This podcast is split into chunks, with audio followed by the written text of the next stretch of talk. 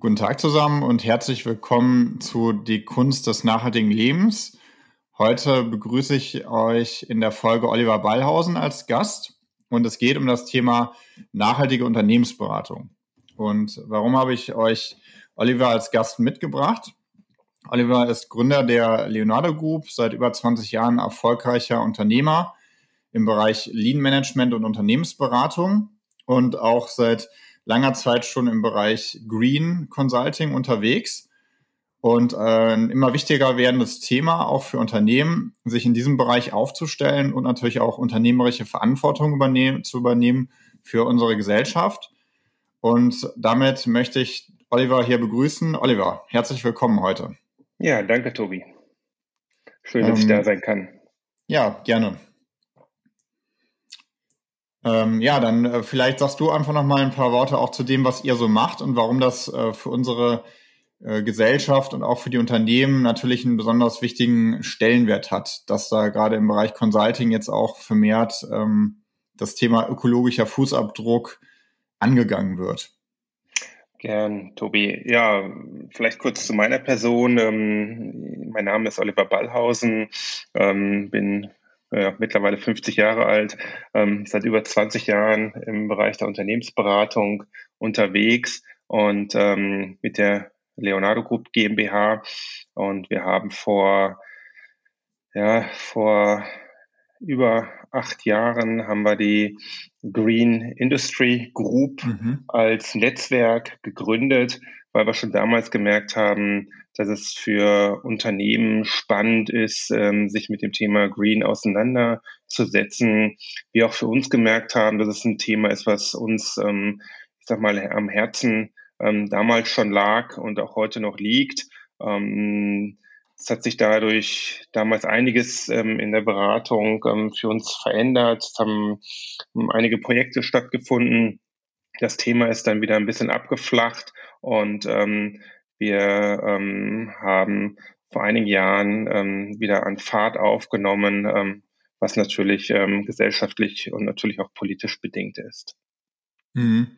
Ja, ich kann mich selber noch äh, kleine Anekdote von mir erinnern. Ich habe ja auch an der Alanus Hochschule für Kunst und Gesellschaft studiert und damals gab es auch eine nachhaltige Unternehmensberatung, die sich, glaube ich, vor acht, neun Jahren da mal auch äh, vorgestellt hat und nach Mitarbeitern gesucht hat. Und ähm, nachdem ich selber von der Weltreise wiederkam, habe ich dann auch mal bei denen angeklopft, aber da haben die dann schon Insolvenz angemeldet oder eingepackt. Also das war wohl auch, was du sagst, so eine eine Welle, die es dann mal irgendwann gab, wo das Thema kam und dann ist wieder so ein bisschen abgeflacht. Also dann ist auch, glaube ich, wahrscheinlich so in der medialen Öffentlichkeit irgendwie anderen Themen gewichen und die aktuellen Entwicklungen zeigen ja natürlich, ähm, dass es immer wichtiger wird, sich auch damit zu beschäftigen.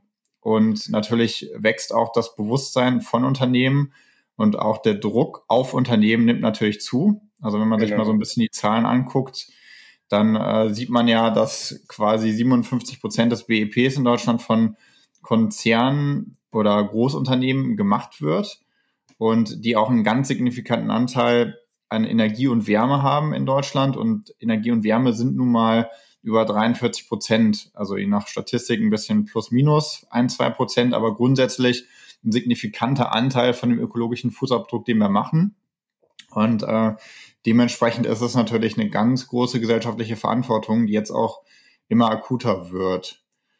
Ähm, denkst du, da wird sich jetzt auch im Rahmen der politischen Situation, ich spreche jetzt mal so Bundestagswahl an und so nächstes Jahr, denkst du, da wird auch nochmal viel passieren in dem Bereich?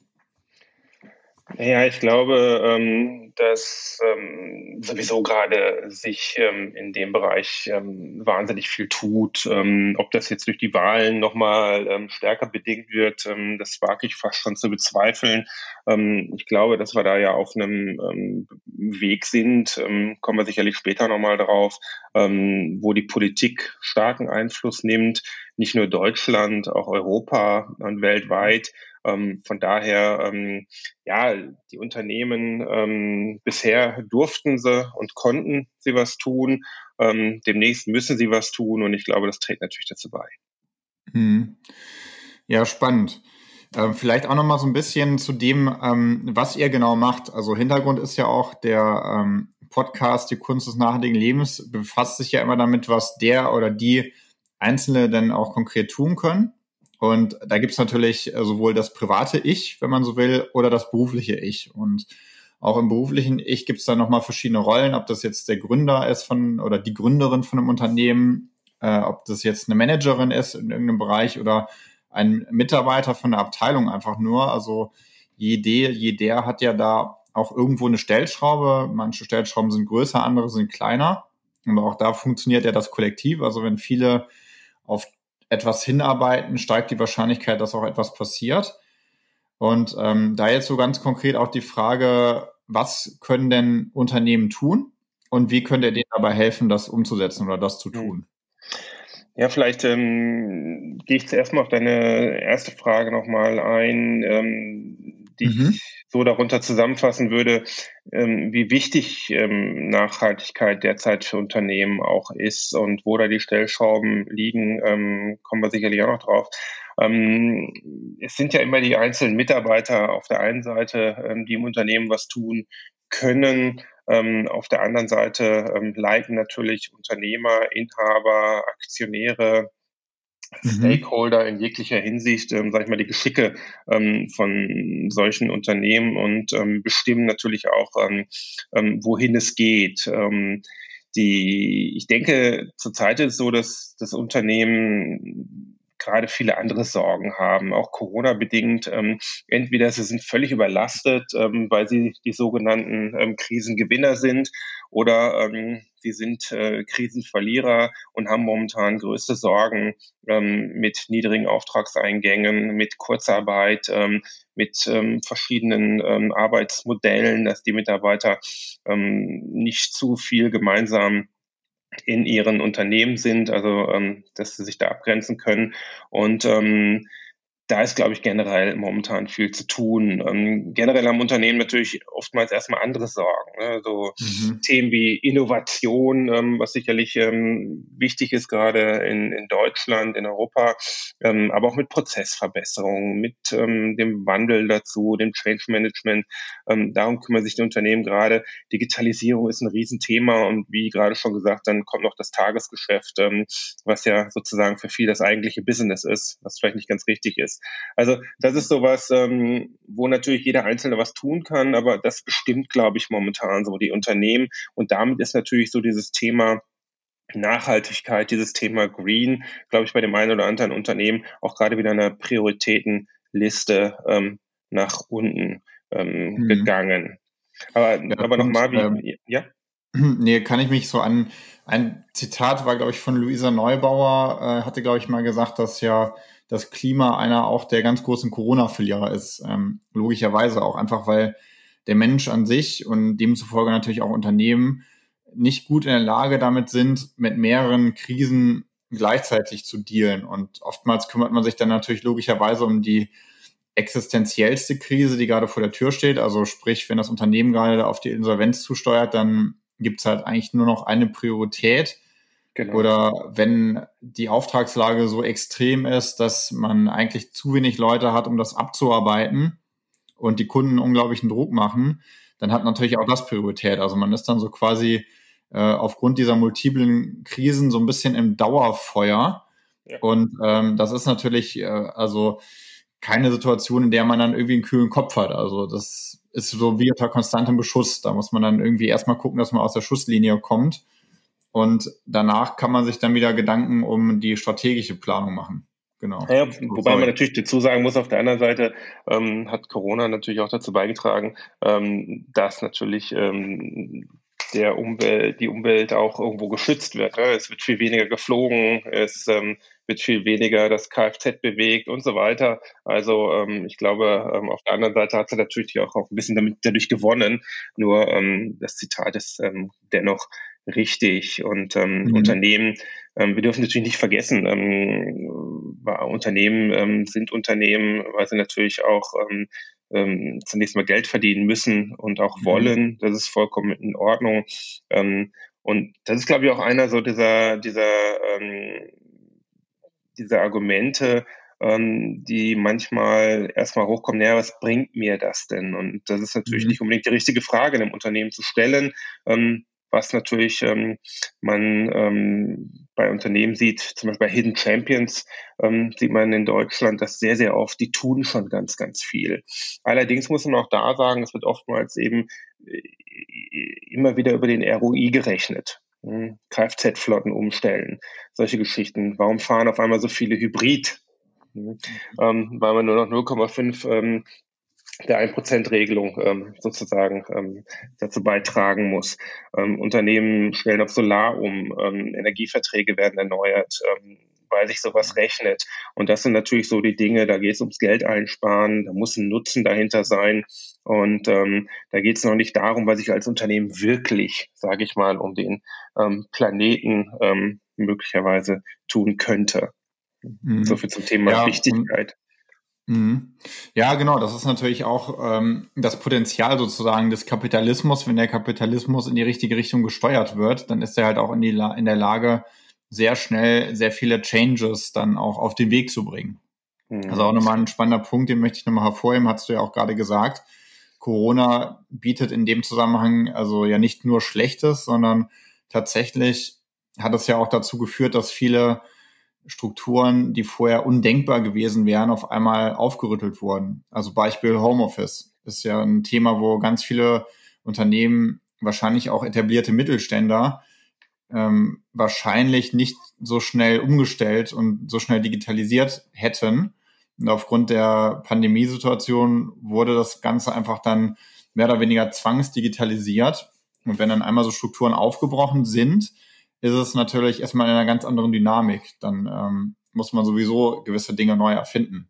Und mhm. wie du auch schon richtigerweise sagst, dann kommt natürlich noch das Thema Steuervorteile im äh, Fahrbereich dazu. Also das sind natürlich auch alles so Themen, da kann natürlich der Staat auch wirklich gut unterstützen, indem er die richtigen Maßnahmen drumherum baut, indem er sozusagen dem Schiff Kapitalismus an der Stelle einfach eine nachhaltigere Richtung vorgibt, ein Stück weit. Mhm.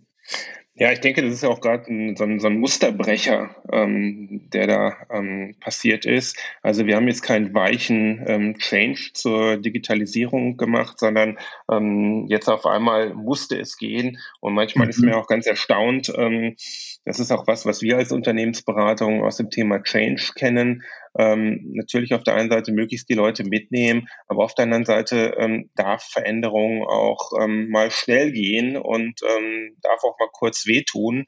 Ähm, die Frage ist natürlich, ähm, wie lange es dann wehtut und ähm, mhm. Gerade zum Thema Homeoffice äh, muss ich sagen, ähm, selbst bei mir habe ich Mitarbeiter, ähm, die, glaube ich, nicht wieder zurück ins Büro wollen, ähm, weil sie sich da hervorragend mhm. eingerichtet haben. Und am Anfang hatten wir gedacht, äh, es würde nicht unbedingt funktionieren, wenn die Kollegen zu Hause sind. Also von daher ähm, ist man auch manchmal verwundert, wie schnell so ein Wandel gehen darf. Mhm. Ja, das ist übrigens auch nochmal ein ganz spannendes Thema. Dieser hybride Mix zwischen Homeoffice und Büro gibt es ja auch interessante Studien, äh, drüber. Ich glaube, das Fraunhofer Institut hatte da auch in letzter Zeit einiges mal so publiziert.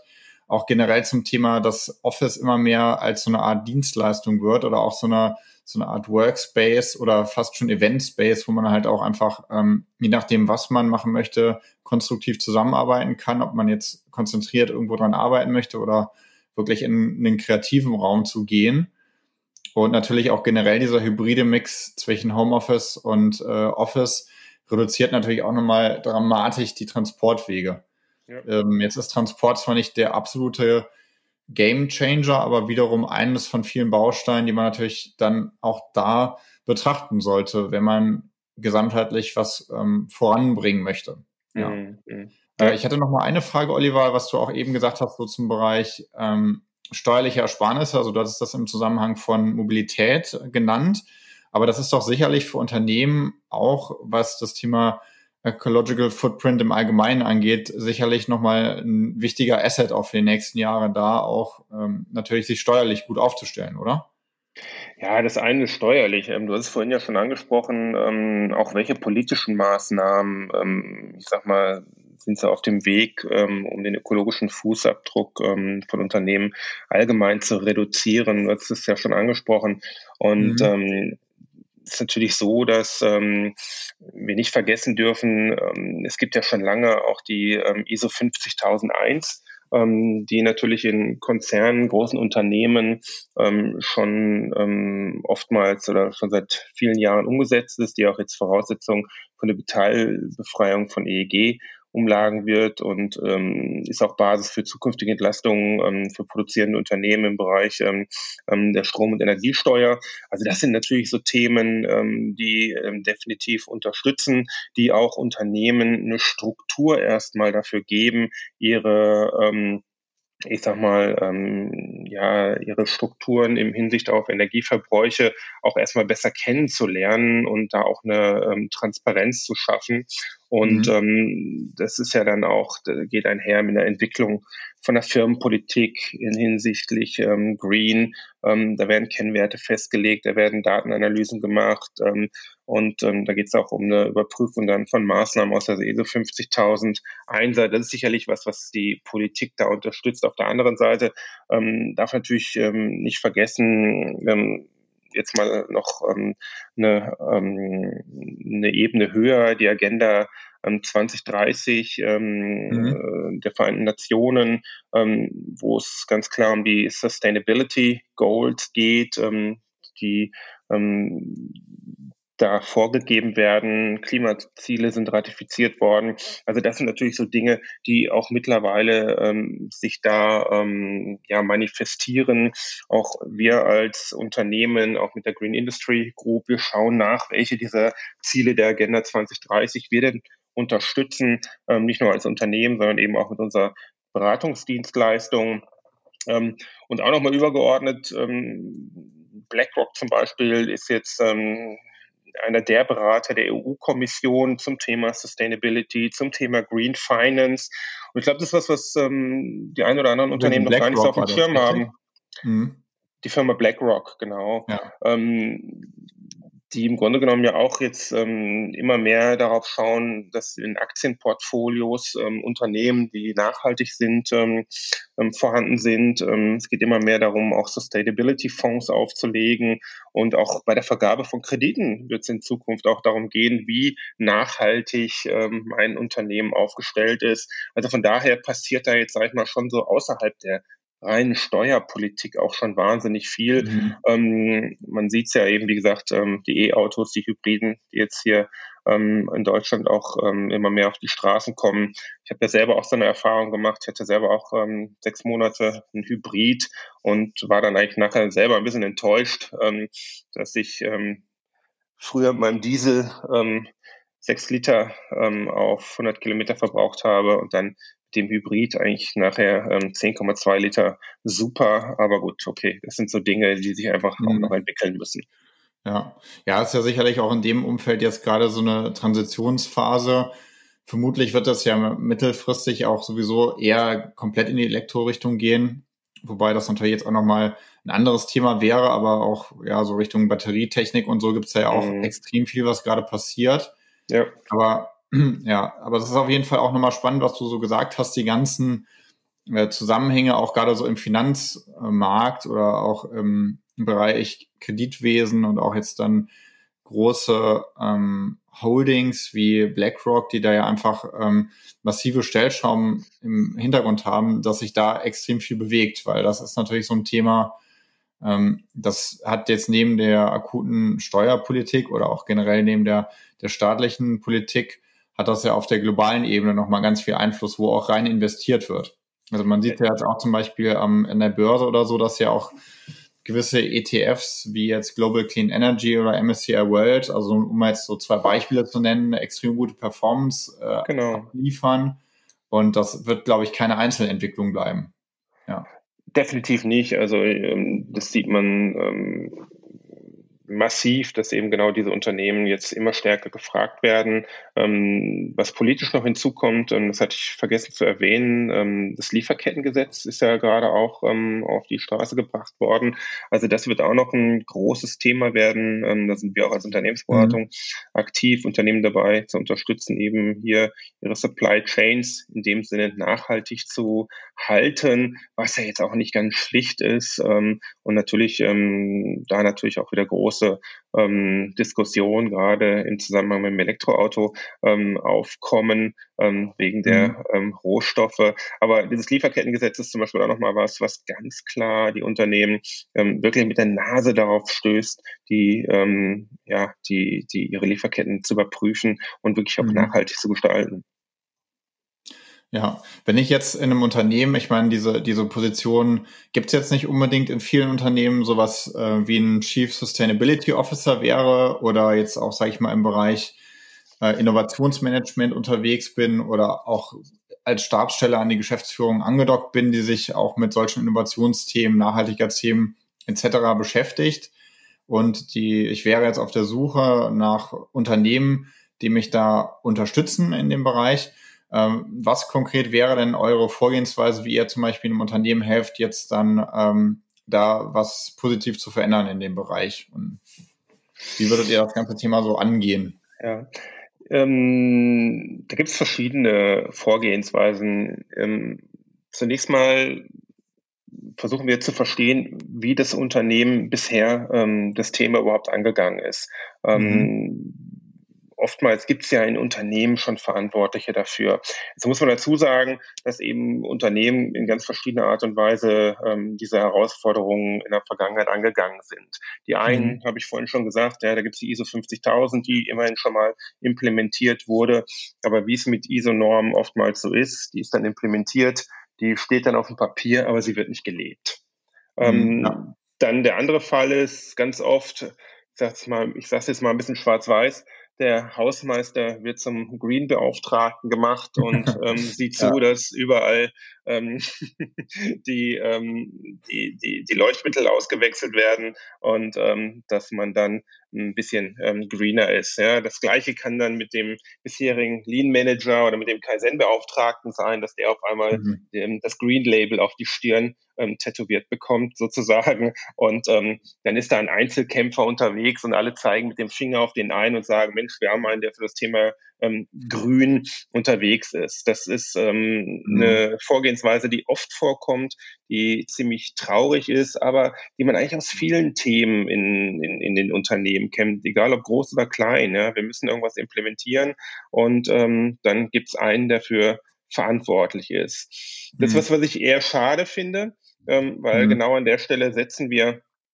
oftmals an. Ähm, wir wollen die Dinge vernetzt und ganzhaltig, ganzhaltlich implementieren. Mhm. Und ähm, wollen eben nicht nur, dass ein Unternehmen sich grün anstreicht, ähm, was ja auch oftmals mhm. der Fall ist. Also dass ein Unternehmen sagt, Mensch, ähm, wir, mhm. ja genau, Greenwashing nennt sich das. Ähm, wir kaufen jetzt keine Ahnung eine Million Bäume oder wir ähm, keine Ahnung ähm, versuchen jetzt den Regenwald ähm, zu unterstützen oder sonst irgendwelche Sachen. Wir bieten auch selber solche Dinge an, aber wir wollen das eben im Rahmen der Ganzheitlichkeit machen und ja. Wie gehen wir mhm. vor? Das war deine eigentliche Frage. Ähm, ich kann es selber manchmal nicht mehr hören, aber das Ganzheitliche und Nachhaltige ist doch das, mhm. was uns immer noch ähm, so antreibt. Und ähm, natürlich, wie gesagt, machen wir uns erstmal ein Bild von der Ist-Situation im Unternehmen. Entweder Unternehmen kennen ihre Ist-Situation selbst schon sehr, sehr gut. Mhm. Ähm, dann ähm, können wir natürlich viel davon übernehmen. Trotzdem gibt es aber sowas wie ähm, von unserer Seite aus ähm, Analysen, Potenzialanalysen, ähm, wo wir uns erstmal angucken, ähm, was im Unternehmen überhaupt vorhanden ist. Von, mhm. ich sag mal, Messplänen, aber auch ähm, bis dahin, dass wir sagen, Mensch, ähm, ähm, gibt es das eigentlich schon, dieses ähm, CSR, wie man das heutzutage so schön nennt, dieses Corporate Social Responsibility, ähm, gibt es in den wenigsten Unternehmen. Mhm. Wir es wird oftmals eben dieser, dieser Bottom-up-Ansatz in den Unternehmen gewählt, dass irgendjemand, mhm. sag ich mal, dazu angeleitet wird, diese Dinge zu tun. Und ähm, wir verfolgen sehr, sehr stark äh, den Top-Down-Ansatz. Ähm, wir wollen ähm, erstmal auch verstehen, was ähm, die Geschäftsführung, was das Management eigentlich mit Green erreichen möchte. Und auf der einen mhm. Seite wollen wir, wollen wir die Meinung hören, wollen wir, dass die Ziele ähm, begreifen und auf der anderen Seite wollen wir natürlich auch Input leisten, was es vielleicht da draußen alles gibt, was noch nicht berücksichtigt worden ist. Ja. Da auch nochmal vielleicht ein, ein spannender Hook zu dem, was du ja auch eben gesagt hast, ne, wie das ja oftmals so stiefmütterlich jemand dann bekommt in einem Unternehmen. Also wenn es eben nicht äh, von, auch vom Management mit der entsprechenden Awareness eingetütet wird. Ähm, liegt ja wahrscheinlich auch oft daran, dass die Unternehmen jetzt gar nicht, also dass die das so ein bisschen sehen wie zum Beispiel das Thema Datenschutz, also ein notwendiges Übel, was man halt machen muss, was jetzt aber erstmal dem Unternehmen nichts bringt. Mhm. Aber de facto ist es ja bei dem Thema Nachhaltigkeit gar nicht so. Also zum einen ist es ja etwas, was man, wenn man es klug macht, auch wirklich ähm, als Asset im Marketing und auch im Employer Branding und in vielen anderen Bereichen mit einspeisen kann. Und zum anderen, wenn man gewisse Prozesse optimiert und nachhaltiger macht, dann werden die ja teilweise wahrscheinlich auch wirklich kosteneffizienter. Also Beispiel jetzt ähm, mit äh, Flottenmobilität, also wenn man sich dem Thema annimmt, dann spart man ja ganz konkret dann auch äh, Steuergelder. Oder wenn man bestimmte genau. Prozesse einfach weniger Ressourcen verbrennend gestaltet, dann spart man ja auch da ganz konkret. Also es, es ist kein Thema, wo man ja quasi nur sich drum kümmern muss, sondern wo auch ganz konkrete Gewinne drin hängen für das Unternehmen letztendlich. Richtig, richtig. Ja.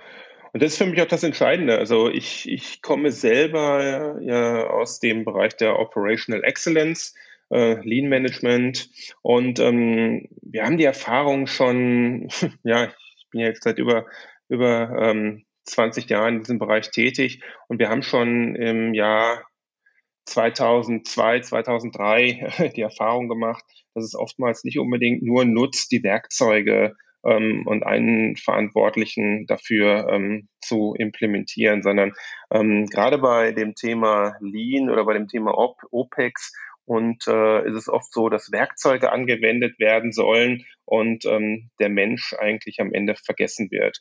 Und selbst damals haben wir ähm, schon angefangen, ähm, die Dinge miteinander zu kombinieren und auch nachhaltig zu gestalten. Und Nachhaltigkeit erreiche ich nur dann, mhm. wenn ich den Menschen und die Werkzeuge miteinander verknüpfe. Was bedeutet das? Ähm, ich habe immer gesagt, wissen Sie, es ist total schön, wenn wir Operational Excellence machen, die ganzen Werkzeuge implementieren und mhm. ähm, dann ähm, gibt es nicht die Führungskräfte, die sie sauber nutzen können, die die Mitarbeiter anleiten können und die sie auch weiterentwickeln können. Ja, ähm, dann haben wir ähm, natürlich viel auch über das HR, über Führungskräfteentwicklung mitbekommen und haben irgendwann gemerkt, ähm, es mhm. nützt nichts, es nützt nichts, Tools zu implementieren, und es nützt nichts, parallel Menschen zu entwickeln, wenn ich nicht weiß, wohin ich sie entwickeln soll. Das heißt also, die also Verbindung, also die macht es äh, aus. Mhm. Genau, es geht wirklich um die Verbindung und das Gleiche ähm, erlebe ich ähm, auch heute beim Thema Green wieder. Wir haben mhm. damals ähm, schon, also vor zehn Jahren angefangen, ähm, sogar Wirtschaftspsychologen mit Ingenieuren in Teams für das Thema Operation Excellence zu bringen. Und damit haben wir Nachhaltigkeit und die G- und V-wirksamen Erfolge sehr, sehr kurzfristig erreicht. Und ich glaube und weiß, dass das Gleiche ähm, auch für das Thema Green heute notwendig ist. Wir müssen auf der einen Seite den Mensch weiter in den Mittelpunkt behalten und jetzt nicht irgendwelche Werkzeuge, irgendwelche ISO-Normen ähm, implementieren und meinen, damit wäre es gemacht, mhm. sondern wir müssen die Menschen in diesen Prozess mitnehmen, ähm, was bringt es, ähm, mhm. was können die Menschen dazu beitragen, die wollen es ja auch. Und das ist ja eigentlich der Trick an der Sache. Hier muss man noch nicht mal wahnsinnig Überzeugungsarbeit leisten, sondern viele wollen da wirklich mitmachen, weil sie unserem Planeten was Gutes tun wollen. Und ich glaube, ähm, darin liegt eine wahnsinnig große Chance, neben natürlich dem, dass ich hier ähm, die ähm, Mitarbeiter sage ich mal, ähm, sozusagen auch vor den Karren spannen kann, mhm. das im positiven Sinne, weil die wirklich Spaß an solchen Dingen haben und natürlich die Mitarbeiter sich danach auch noch besser mit dem Unternehmen auch identifizieren. Okay, also ihr, ihr fangt quasi erstmal wirklich mit dem Mindset an, dass ihr also sowohl Unternehmensführung natürlich, dass die da irgendwie auch eine klare Vision haben, wo es denn hingehen soll und diese Vision dann auch an die Leute kommuniziert, beziehungsweise mit den Leuten zusammen entwickelt, wahrscheinlich dann so Richtung mittleres Management, dass die Teams dann da auch alle am äh, selben Strang ziehen. Und äh, genau. äh, wenn dieses Awareness geschaffen ist und auch dieser gemeinsame, diese gemeinsame Entschlossenheit dann letztendlich da vorhanden ist, dann ist der richtige Zeitpunkt, die Tools einzuführen, weil dann ist auch die Veränderungsenergie da, dass die Leute die Tools annehmen und sozusagen die extra Meile gehen, das dann auch umzusetzen. Genau, das ist jetzt sehr schön nacheinander beschrieben. Das muss natürlich so ein bisschen ineinander greifen. Die Leute wollen mhm. am Anfang natürlich auch schon verstehen, Mensch, was sind denn das für Werkzeuge und was sind da für Ziele mit da drin? Aber mhm. ein ganz entscheidender Faktor ist, und der wird meiner Meinung nach immer wieder vergessen in den Unternehmen. Ähm, wir haben das ähm, im Lean und Operational Excellence für ganz selbstverständlich empfunden. Das war diese ähm, diese, diese Continuous Improvement Culture, dieses, ähm, dieser kontinuierliche Verbesserungsprozess als ähm, Philosophie auch dahinter. Und das mhm. ist das, was am Anfang ich auch schon mal gesagt habe, wenn du Transparenz im Unternehmen schaffst, wenn du Kennzahlen im Unternehmen schaffst ähm, und wenn du die Leute damit verbindest, ähm, dann kann man auch gucken, hey, was haben wir denn erreicht? Wie geht's denn weiter? Und was kann man denn noch besser tun? Und somit hältst du nachher ähm, so ein System am Laufen und verbesserst es immer weiter und dann fängt es an, auch den Leuten Spaß zu machen. Und das ist ja das, was am Ende zählt. Ähm, jeder will ja Spaß bei der Arbeit haben. Jeder möchte mhm. ja an irgendwas beteiligt sein, an irgendwas Größerem, eine Vision teilen. Und wenn das erreicht ist, ähm, dann muss ich sagen, ähm, dann fängt es an Spaß zu machen. Das ist auch tatsächlich, was äh, Strelicky sagt. Der hat ja auch in diesem Big Five for Life in Business auch ja ein ja. recht bekannter Bestseller Verantwortung und Beteiligung. Zum einen genau. natürlich ganz klare KPIs, wie du schon sagst, ne, dass die Leute wirklich wissen, okay, was ist so mein Ziel? Also auch wirklich eine ganz konkrete Verantwortung zu haben. Und wenn diese Ziele erreicht werden, natürlich auch in Form von einer monetären Wertschätzung natürlich dann am Ende des Tages eine Beteiligung zu geben, die dann aber auch gut gezahlt werden kann, weil dann funktioniert das ganze Unternehmen ja wie eine gut geölte Maschine, weil diese Werte werden ja auch wirklich verdient und geschaffen. Und dann ist es auch kein Problem, die Leute dafür zu entlohnen am Ende des Tages. Ganz ja. genau. Und das kann ein Prozess sein, der, der darf auch relativ schnell gehen. Ähm, mhm. Man darf das allerdings auch nie unterschätzen. Ähm, ich glaube, äh, im Rahmen von Green ist es so, dass ganz, ganz viele ähm, auch schon äh, mitreden können und wollen. Und da muss man einfach ähm, die Informationen im Unternehmen sehr sauber sammeln und mhm. ähm, daraus dann äh, ein größeres Ganzes schaffen. Mhm. Ja, super spannend. Also da ist ja jetzt auch echt schon ähm, wirklich eine Menge drin gewesen. Also auch da äh, finde ich es nochmal spannend zu sehen, dass ja letztendlich ähm, das Thema Green und Nachhaltigkeit, Sustainability auch einfach ein Riesenvehikel ist, um positive Veränderungen im Unternehmen herbeizuführen. Also ein bisschen auch in die Richtung, ich muss mich, werde mich sowieso um dieses Thema kümmern müssen. Man kommt nicht mehr drum herum und ähm, die Anreize sind auch von externer Natur immer weiter, immer stärker gegeben. Und wenn ich dieses Thema sowieso schon angehe, dann kann mir das grundsätzlich auch dabei helfen, meine gesamten Unternehmensprozesse nochmal oder viele dieser Unternehmensprozesse nochmal anzugucken und halt auch leaner und effizienter und besser zu gestalten. Also dass mal wirklich daraus eine Triple-Win-Situation macht letztendlich. Also fürs Unternehmen, für die Performance und natürlich für die Gesellschaft und die ganze Umwelt einen Dienst leistet. Definitiv. Und wir vereinbaren das ähm, in einer ähm, ja, in, einem, in, einem, Netzwerk ähm, in der Smart Industry Group, wo genau diese Dinge, die du gerade besprochen hast, ähm, genau hier Anklang finden, ähm, wobei eben das Thema ähm, operative Excellence und Change wo wir das Thema Green und das Thema Digitalisierung mit Industrie 4.0 miteinander verknüpfen, um genau das mhm. zu schaffen, was du gerade gesagt hast, ne? diesen Mehrwert, mhm. ähm, den wir natürlich als Unternehmen auch haben müssen. Das darf man auch nicht vergessen. Nur ähm, wir wollen diese Dinge, die ich gerade genannt habe, einfach synchronisieren und dann macht auch das Thema Green nochmal wieder mehr Spaß, ähm, mhm. weil es in Verbindung mit anderen Elementen einfach noch effektiver ist. Mhm.